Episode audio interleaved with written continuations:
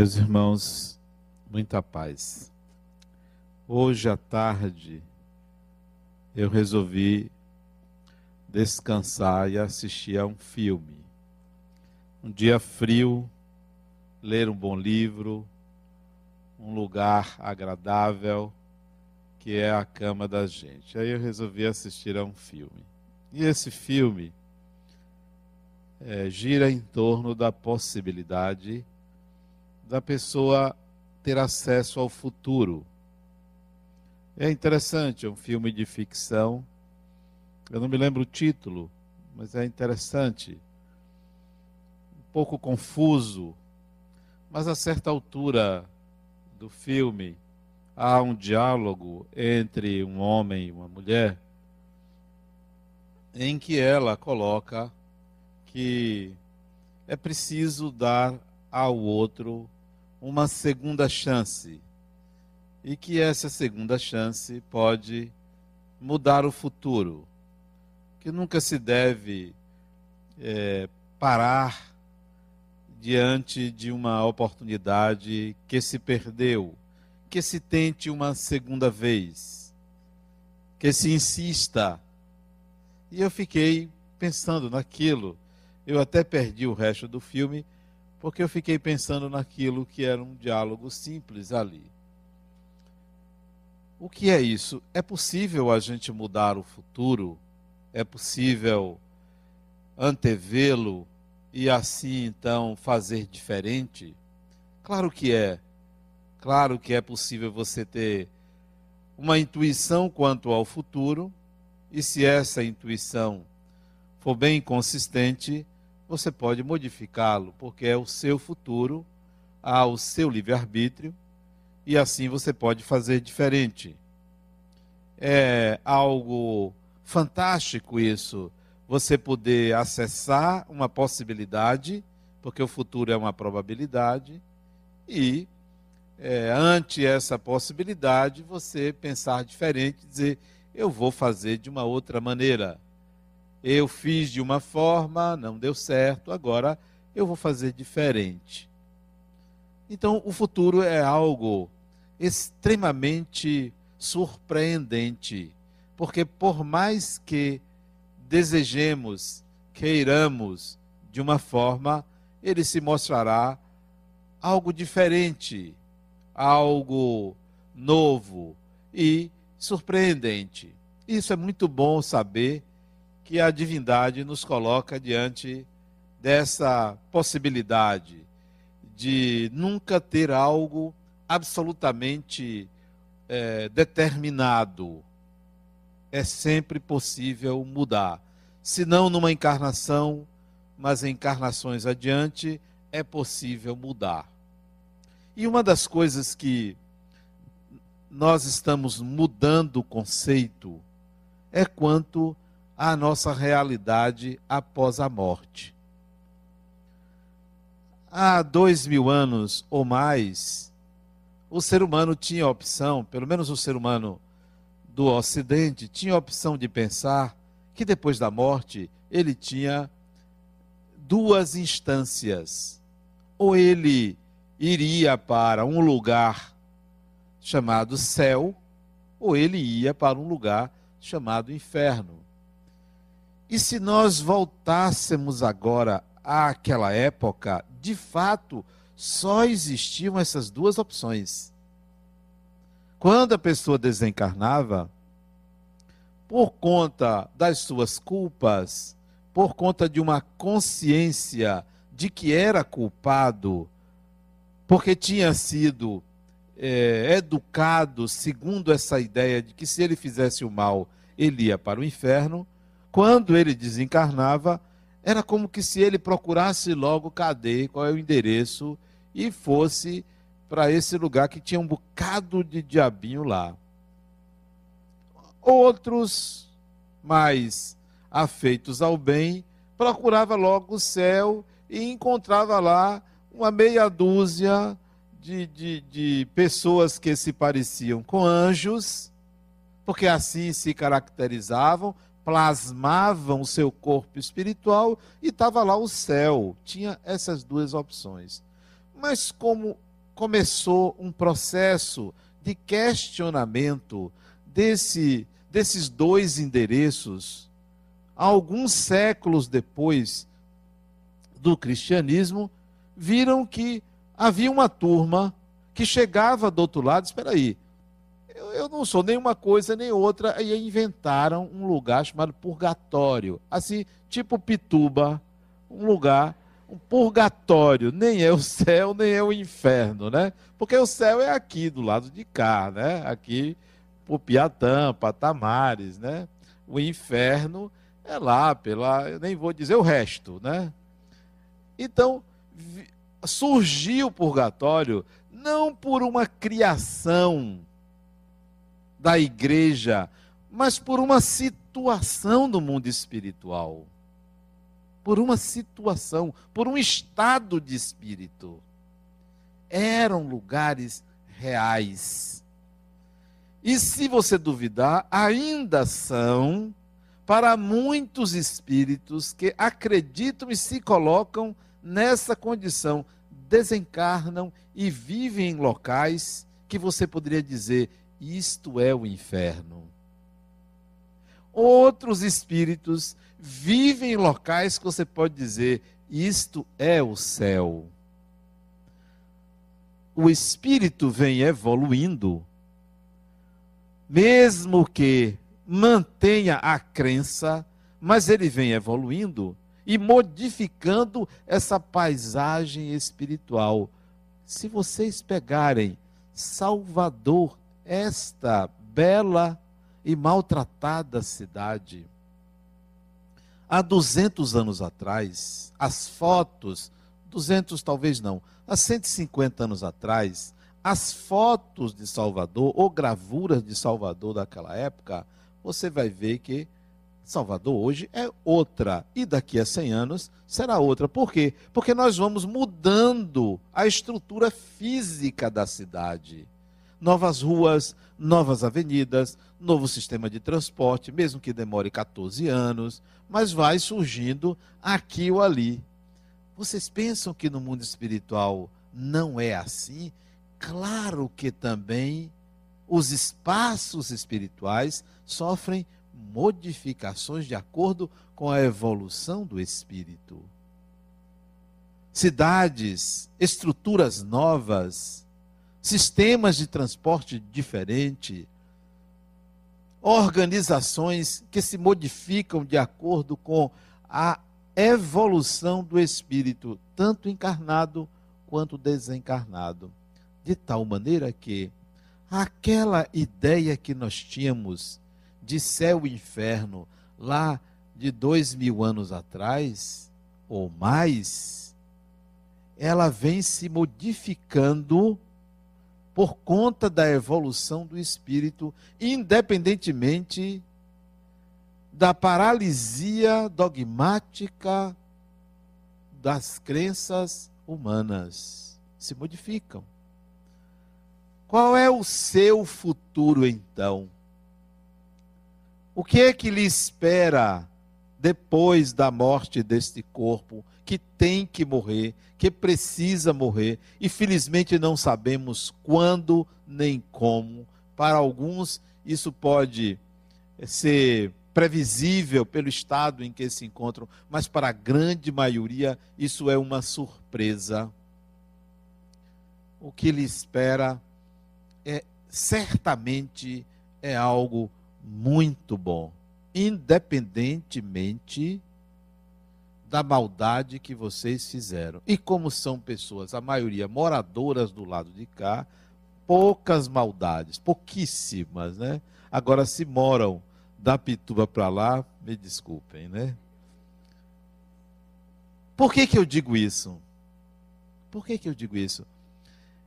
É, Allan Kardec, quando ele compilou as informações vindas dos espíritos, em 1865, ele escreveu um livro cujo título é O Céu e o Inferno.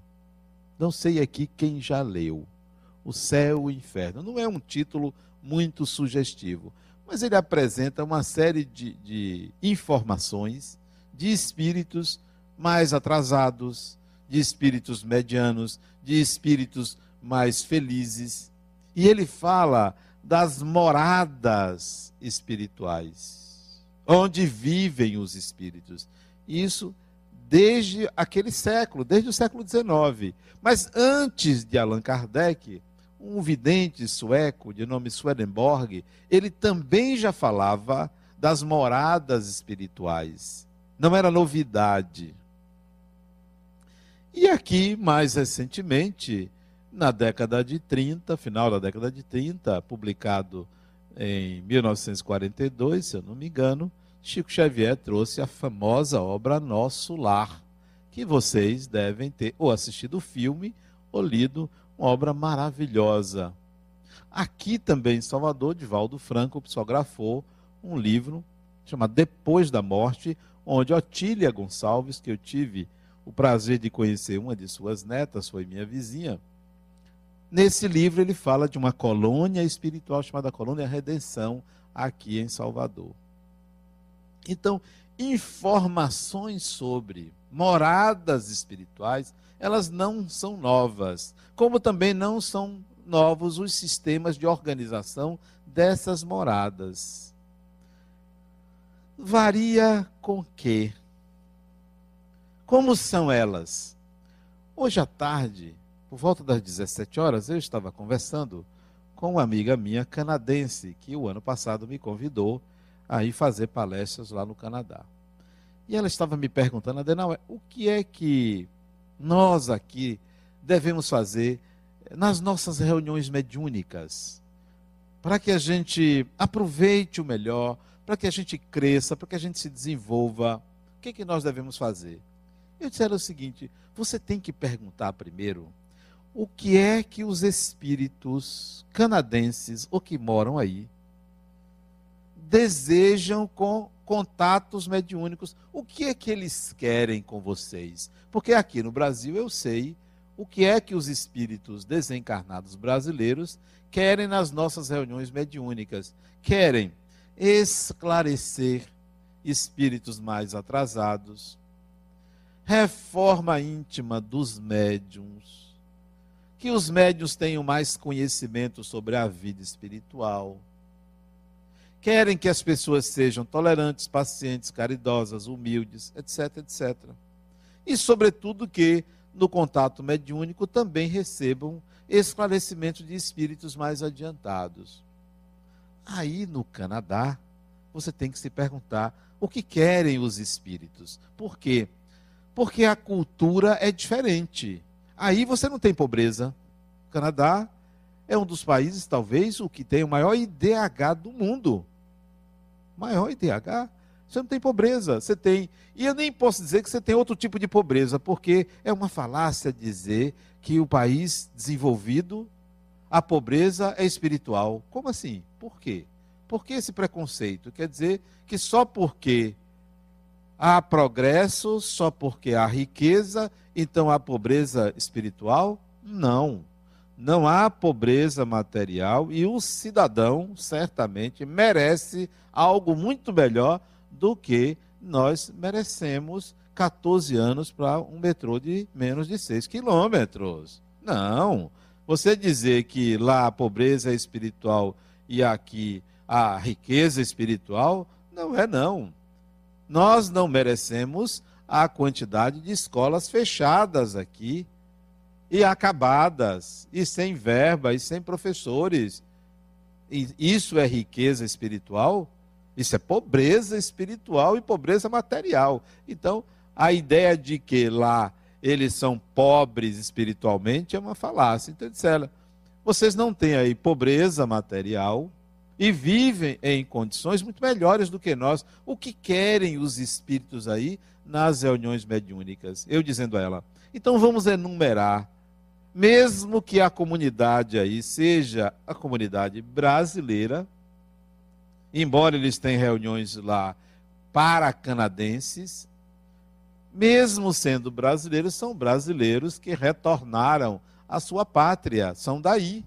Então, vamos ver o que querem os espíritos desencarnados para eles, para que você não importe um modelo como se fôssemos todos iguais. Não somos todos iguais. Então, como é a morada espiritual que nós vamos encontrar? É a que Swedenborg falava? É a que Allan Kardec falava? É a que está em nosso lar? É a que está na colônia Redenção? Qual é? Certamente nós vamos encontrar, depois da morte, uma diversidade muito grande de moradas. Até porque, encarnados, nós temos uma diversidade muito grande de pensamento, de sentimento e até mesmo de cultura. Deve existir diferentes grupamentos de espíritos, diferentes sociedades espirituais. A sociedade chamava, chamada Nosso Lar fica acima da cidade do Rio de Janeiro. Então, é tipicamente carioca.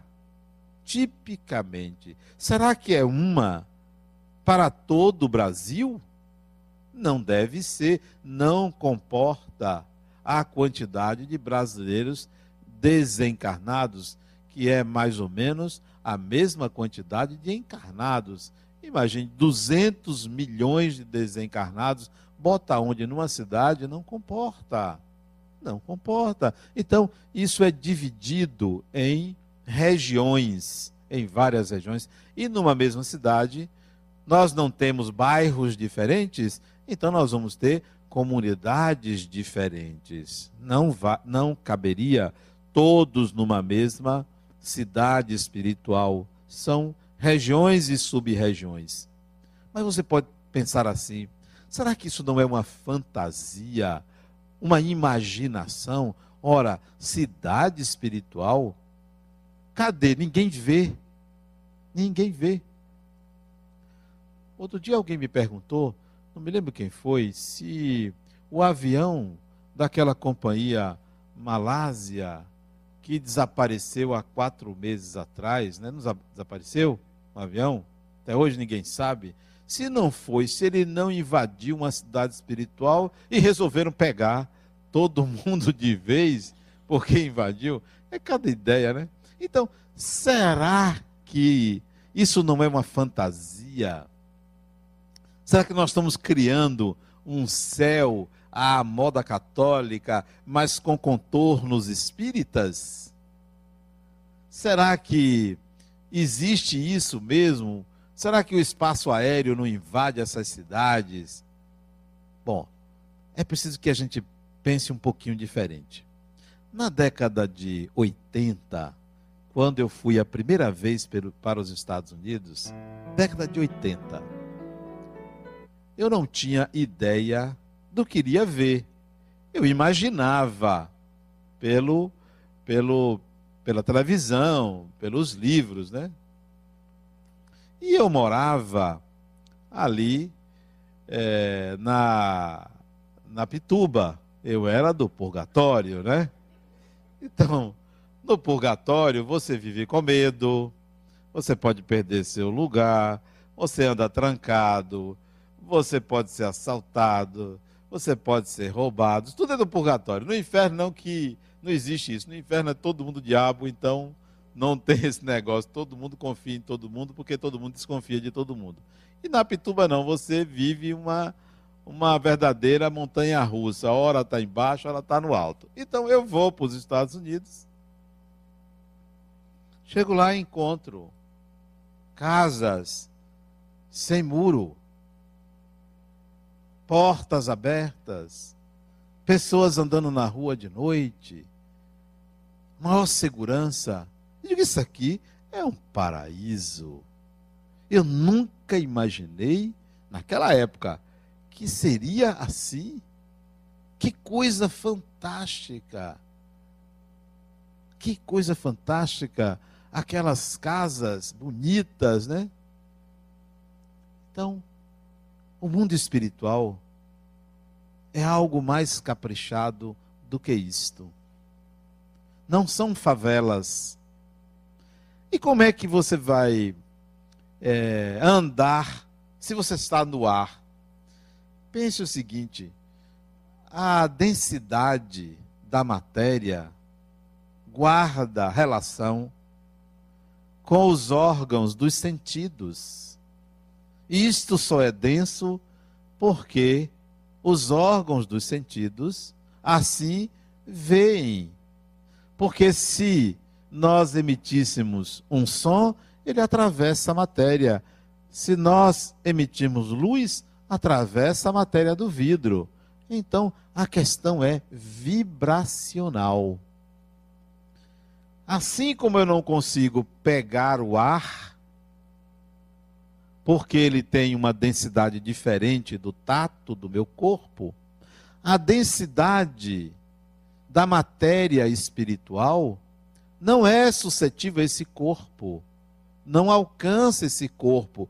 O corpo espiritual, sim, ao lidar com a densidade da matéria espiritual, vai ver consistência. Então pisa, então não atravessa aquela matéria, precisa ter uma outra vibração. Então, a matéria que forja, que gera as cidades espirituais, é essa mesma matéria numa vibração diferente. Numa vibração muito sutil, mas é matéria do mesmo jeito. Quando você desencarna, você sai desse corpo físico, mas ainda estará sujeito a uma matéria, que é a matéria do seu corpo espiritual. E ainda levará um, po um pouco de fluido vital, ainda sentirá um pouco de dor. Esses dias uma pessoa estava me descrevendo a desencarnação de outra, que ela assistiu, ela estava no hospital, no quarto, com a criatura, e ela desencarnou. Não era parente dela, mas ela estava ali visitando. Saiu a filha, saiu o filho, ela ficou sozinha e a mulher desencarnou na frente dela. Olha que coisa fantástica, né? Foi ali fazer uma visita e assistiu a desencarnação da outra. Sem o filho, sem a filha ali, ela assistiu. E eu disse para ela: Isso é uma honra e ela não sabia o que fazer, o que, é que ela fez? Começou a rezar. Permitindo que a outra desencarnasse melhor. E ela viu o momento em que a criatura desencarnou. Não só os aparelhos, os índices foram baixando de oxigênio, a temperatura também, como eu vi a mudança de coloração do rosto dela e viu o momento em que ela entregou o corpo e saiu. Ele disse: Isso é uma honra. Você assistir uma pessoa, você fez uma caridade, você ajudou outra pessoa. Você permitiu que o outro saísse do corpo em paz, porque talvez os filhos não permitissem de tão apegados à mãe. E você foi o veículo para a desencarnação dela. Você fez um bem a ela. Bom, quando sai do corpo, você leva um pouco de fluido vital e vai em corpo espiritual. Não é visto pela maioria das pessoas, a não ser para quem tem a faculdade da vidência, que não está no olho. O vidente não vê com o olho, pode ver de olho fechado, porque não é com o olho do corpo. O vidente vê com a própria mente. A imagem do espírito vem direto para a sua consciência, impressionando o córtex cere cerebral. Pode estar de olho aberto, olho fechado, tanto faz, porque a captação se dá mente a mente. Então, torna-se visível porque a vibração daquele corpo espiritual é captada por um órgão sutil do perispírito do vidente que fica, que é chamado de mente.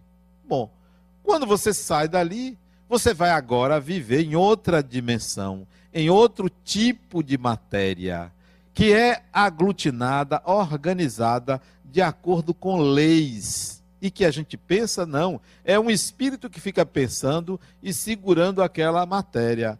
Não é assim que funciona da mesma forma que não fica ninguém pensando para segurar esse pilar aí. Existem propriedades da matéria que, sob certas combinações, fica ali fixa. No mundo espiritual, a mesma coisa.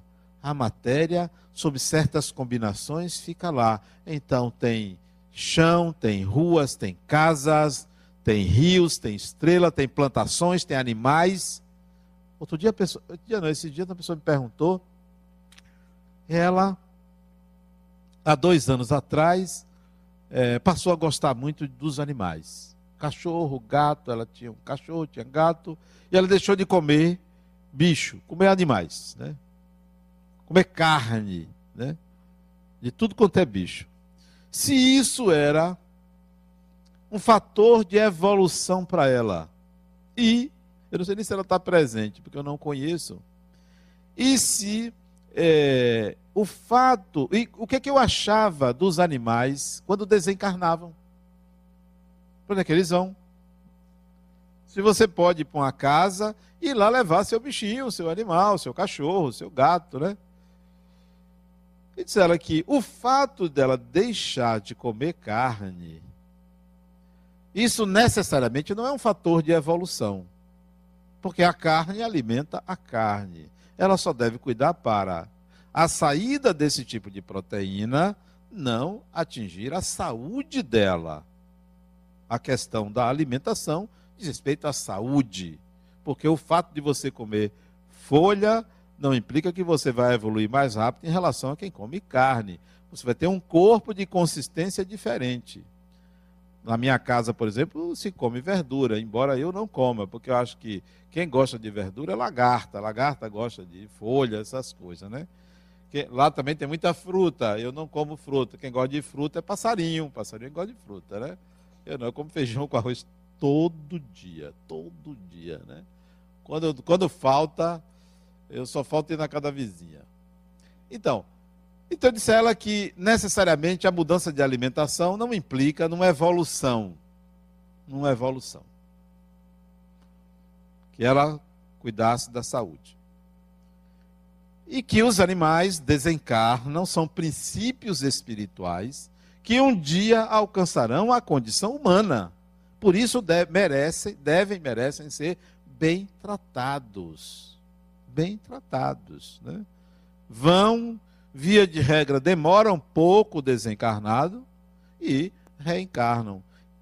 Existem animais no mundo espiritual que não há similar no mundo material são animais que habitam a fauna espiritual.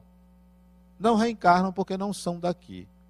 E os daqui desencarnam, reencarnam às vezes na mesma espécie ou já reencarnam, reencarnam porque é carne, reencarnam numa espécie mais adiantada porque já adquiriu certas habilidades. Então, o animal evolui trate bem os animais, mas nem sempre você vai encontrar a individualidade no animal.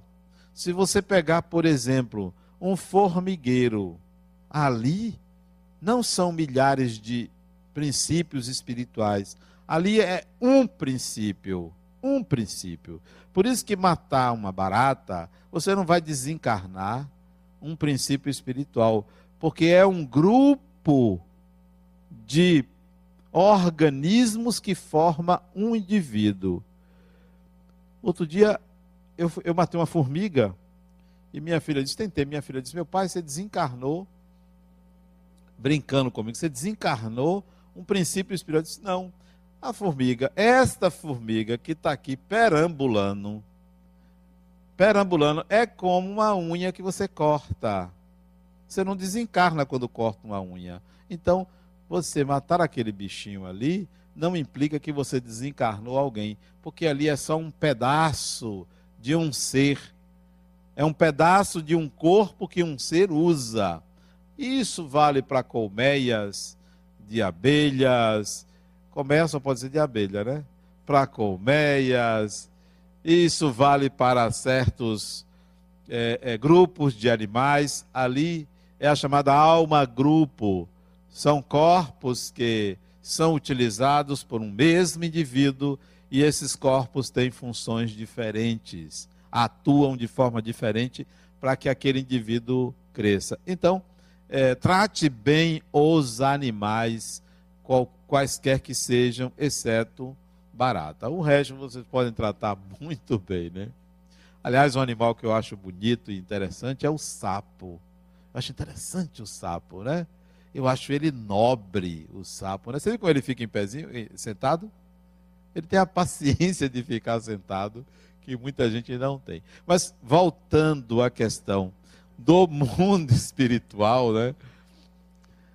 As cidades espirituais obedecem às culturas dos indivíduos, aos interesses dos indivíduos. A maioria aqui vai para uma mesma cidade espiritual, são habitantes de uma mesma cidade espiritual, nem sempre do mesmo bairro. O que é que fazem vocês quando desencarnam? O que é que vão fazer?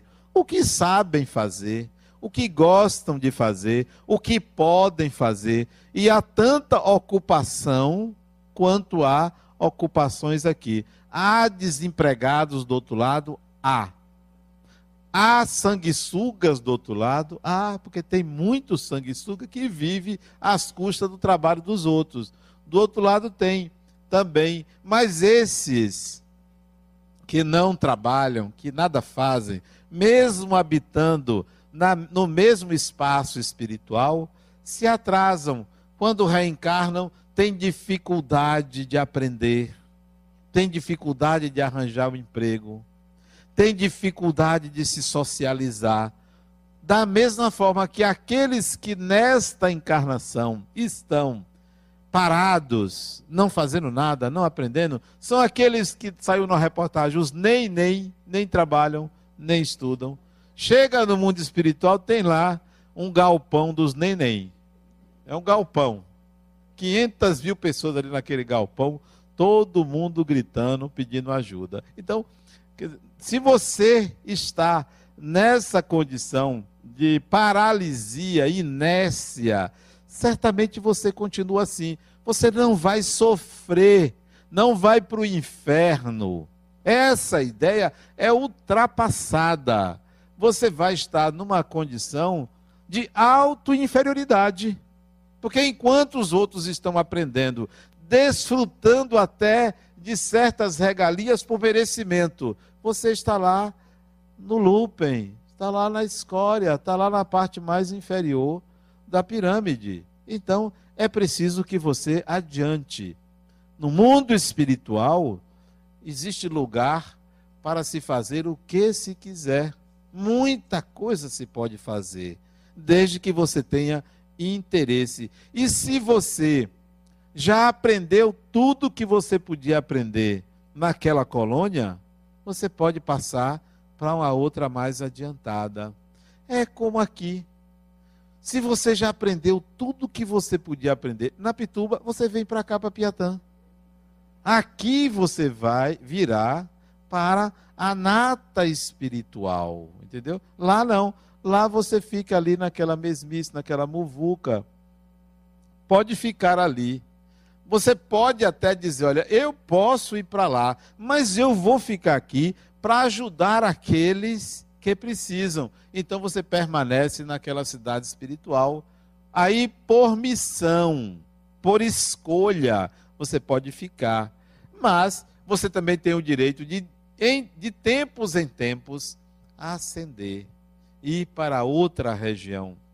O mundo espiritual, na dimensão mais próxima da Terra, tem várias cidades espirituais, várias é, várias regiões maravilhosas, de beleza indescritível. Indescritível.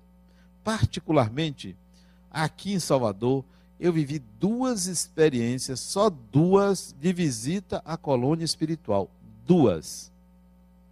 A primeira vez, já contei aqui, foi quando eu fui conhecer, muitos anos atrás, ainda não era casado, fui conhecer uma colônia espiritual, uma cidade espiritual que fica em cima da ilha de Taparica, ali. Me lembro como se fosse hoje. fora do corpo, totalmente consciente, fui conhecer esse lugar. Foi a primeira experiência de ver uma região fora do corpo. Ainda aqui, em Salvador, já anos depois, já casado, não tinha filhos ainda, morava ali na Maralina, uma região de baixa espiritualidade, morava por ali, não tinha chegado na região de média espiritualidade na Pituba, morava ali na Maralina. E eu me lembro que eu fui, eu me deitei no chão. Era por volta, era um sábado, talvez uma hora da tarde, meio-dia e meia, uma hora da tarde, me deitei no chão. Me lembro que era um carpete, é, era tipo assim, bege. Não sei se Rosângela lembra desse carpete, um carpete bege. Me deitei no chão antes de almoçar, dia de sábado. Saio do corpo, lúcido e consciente como estou aqui agora. E o Espírito me leva à região do Pelourinho, do Pelourinho. E me mostrou as construções espirituais acima do Pelourinho. Isso década de 80, início da década de 80 por volta de 1982. Isso. E as construções acima do Pelourinho não diferiam muito daquelas, só que eram mais sujas e cortiços ali. E à altura do terreiro de Jesus, daquele largo, o Espírito me aponta uma viela, uma ruazinha bem estreita, e disse assim para mim: entre aí. E eu entrei. E ele disse assim, enquanto eu entrava: lá dentro tem uma sala, tem um espírito, traga ele. E eu fui, caminhando, a uma distância talvez de uns oito metros, sete, oito metros. Caminhei. Quando eu cheguei no fundo do corredor, que era bem estreito, talvez um metro de corredor, eu vi uma parede. E eu pensei assim, mas ele disse que tinha uma sala. E não tinha. Aí eu me lembrei de rezar. Rezei, aquela parede como que se dissolveu e tinha uma porta. Eu entrei. E no canto esquerdo desta sala que ele disse que tinha, havia um homem recostado na parede, sentado no chão, recostado na parede, com uma camisa aberta de um tecido que existia, hoje não existe mais, que se chamava Volta ao Mundo. Não sei quem se lembra desse tecido. Não sei que tecido era, mas era Volta ao Mundo. Alguém se lembra que tecido era esse? Era nylon, era o que? Era algodão? Não sei. Era um tecido diferente. Ele era assim, meio gordinho, meio gordinho, tão moreno quanto eu, a camisa estava meio aberta, e eu então me aproximei dele. Ele estava desfalecido, e eu arrastei para fora aquele homem forte. Arrastei pelos braços para fora, de costas, saí. E o Espírito então disse: Que bom. Pegou na mão desse indivíduo, disse para mim: Pegue na outra mão. E ele continuou desfalecido, o Espírito. Vamos embora. E saímos dali e fomos pelo subúrbio de Salvador para uma colônia espiritual. Onde existia, eu vi um prédio, aí era um prédio alto, vários pavimentos, e nós passamos por, por áreas de plantações e chegamos a esse prédio, acima ali, é, na região de Águas Claras. Chegamos na portaria desse prédio, era um hospital, e ele disse o espírito para o rapaz que estava na recepção: Diga a doutor Nemésio, me lembro desse nome, era um médico desencarnado, que o doente dele chegou. E entregou o doente a dois enfermeiros, pegou na minha mão e disse: Vamos voltar. E eu voltei para o corpo e acordei. E eu me lembro da construção do prédio, desse local no mundo espiritual onde a essa cidade. Deve ficar mais ou menos, talvez a uns dois quilômetros acima da cidade de Salvador, lá. Aqui na ilha de Taparica, talvez uns 200 metros acima da ilha. A do Pelourinho, talvez também uns 50 metros acima do Pelourinho. Numa outra oportunidade que agora eu me lembrei, eu fui no manicômio judiciário, não para me internar, mas para visitar um doente, um indivíduo que tinha assassinado a família, ele era um psicopata, e eu fui lá, é, eu estava estudando psicologia e tinha que ir lá para entrevistá-lo. E eu me lembro quando eu cheguei no manicômio judiciário, ali na Baixa do Fiscal, entre a, o, a Baixa, Baixa do Fiscal, entre o Largo do Tanque e a calçada. Eu vi um portal espiritual ali em cima, uma das portas do umbral de Salvador, uma das portas de um local onde habita, naquela época, isso tem mais de 20 anos, onde espíritos sofredores e doentes ali são tratados, em cima da Baixa do Fiscal. Para mim, são experiências que mostram construções espirituais na região de Salvador. Aí vocês podem pensar assim, mas só tem lugar doente? Só tem lugar ruim? Não. O hospital que eu vi era um lugar muito bonito, cheio de vegetação em volta. A da ilha de Taparica não era um lugar tão bonito, porque era muito antigo, antiquíssimo. Construções bem antigas. Parecia que os espíritos lá estavam sem verba para reforma, porque era tudo meio acabadozinho, entendeu? Não tinha esse padrão que eu vi lá é, perto de Águas Claras. Devem existir regiões outras muito bonitas no mundo espiritual. Algumas eu já vi, mas não posso dizer que seja aqui em Salvador, mas deve ter. Eu não tenho elevação suficiente para alcançar, mas devem ter regiões muito bonitas. Fora daqui eu já vi. Muito bonitas, que nos aguardam.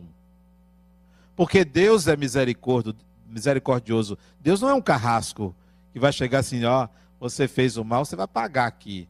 Isso é ideia antiga, arcaica. Nós temos direito a uma habitação digna. Porque todo espírito que reencarna, se não desencarna, tem um teto. Vai estar sob um teto. Mesmo que não tenha condições de pagar, mas vai estar sob um teto. Desencarnamos, vamos estar sob o abrigo de alguma instituição, de algum lugar, de alguma morada, mesmo que nós não mereçamos. Por quê? Porque as, as condições no mundo espiritual, pode ter certeza, são melhores do que essas aqui.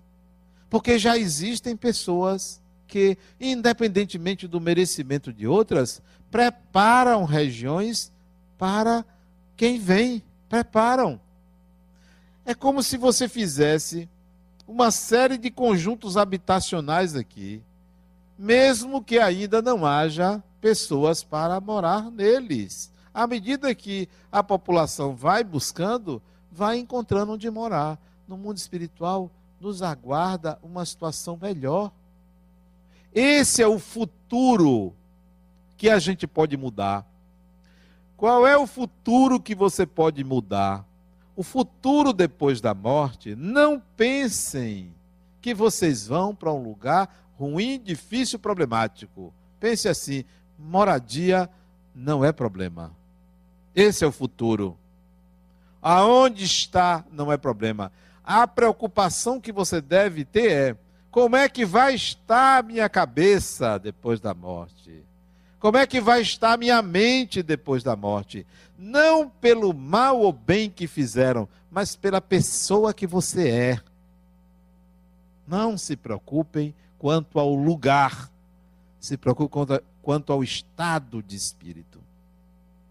Esta pessoa, esta visita que viu a outra desencarnar, ela disse que na hora da desencarnação, ela gritou, gritou dizendo assim: Meu filho, eu te amo. Eu te amo. Para mim, isso significa assim: essa pessoa desencarna e volta logo para o convívio com o filho. Desencarnada, vai estar bem próximo do filho, porque desencarna nesse momento gritando pelo amor ao filho, apegada ao filho. Isso quer dizer que aquela famosa frase de Saint-Exupéry é verdadeira. Onde estiver o seu coração, aí estará o seu tesouro. É assim a frase? É isso, né? O pequeno príncipe. Então, a, a outra frase que eu me lembrei agora, você se torna responsável por tudo que você cativa. Então, você se vincula, sua mente vai ditar como você estará, porque aonde você estará, do ponto de vista espacial, não se preocupe, tem casa para todo mundo. Embora lá não tenha o programa Minha Casa Minha Vida, tem Nossa Casa, é de todo mundo. Nós temos que nos preocupar é com a mente, com o coração, com o que pensamos, como pensamos, com o que queremos para nós, com o que fazemos da nossa vida. Aí você já sabe que as cidades espirituais estarão à nossa espera. Desencarnamos, vamos passar um tempo de adaptação. Adaptação quanto à alimentação, adaptação quanto à rotina, e logo, logo vamos nos situar o que é que eu devo fazer, quem eu sou. Vamos nos lembrar das nossas, alguns vão se lembrar das vidas passadas, do que fazia, do que aprendeu. Vão fazer um balanço da sua encarnação, não, não aquele balanço entre o bem e o mal, mas um balanço do que aprendeu, do que ainda precisa aprender e para se matricular em institutos de educação no mundo espiritual. Tem um livro que eu aconselho vocês a lerem. Um não, dois. Três. Uma meia dúzia. Eu acho que esse livro não tem aí na, na livraria. Mas vocês podem pedir que eles pedem. O título do livro é Escola no Além. Alguém já leu esse livro? Escola no Além. É um livro interessante que conta a história de uma professora desencarnada. Ela era professora. Desencarnou, professora faz o quê? Ensina, né? E no mundo espiritual tem vários institutos de educação, mas educação mesmo, não é só educação cristã, educação espiritual educação para informação também, para aprender as coisas do espírito, para aprender como funciona, como a gente aprende aqui, como funciona. E ela então se inscreveu para ensinar numa escola e adquiriu essa oportunidade de ensinar numa escola para crianças recém-desencarnadas que não tinham a capacidade de adquirir a forma adulta imediatamente, que permaneciam crianças e eram logo colocadas para uma nova encarnação, ou através, a partir da mesma mãe, ou de algum parente próximo. Então, ela era professora. E ela descreve a escola no além.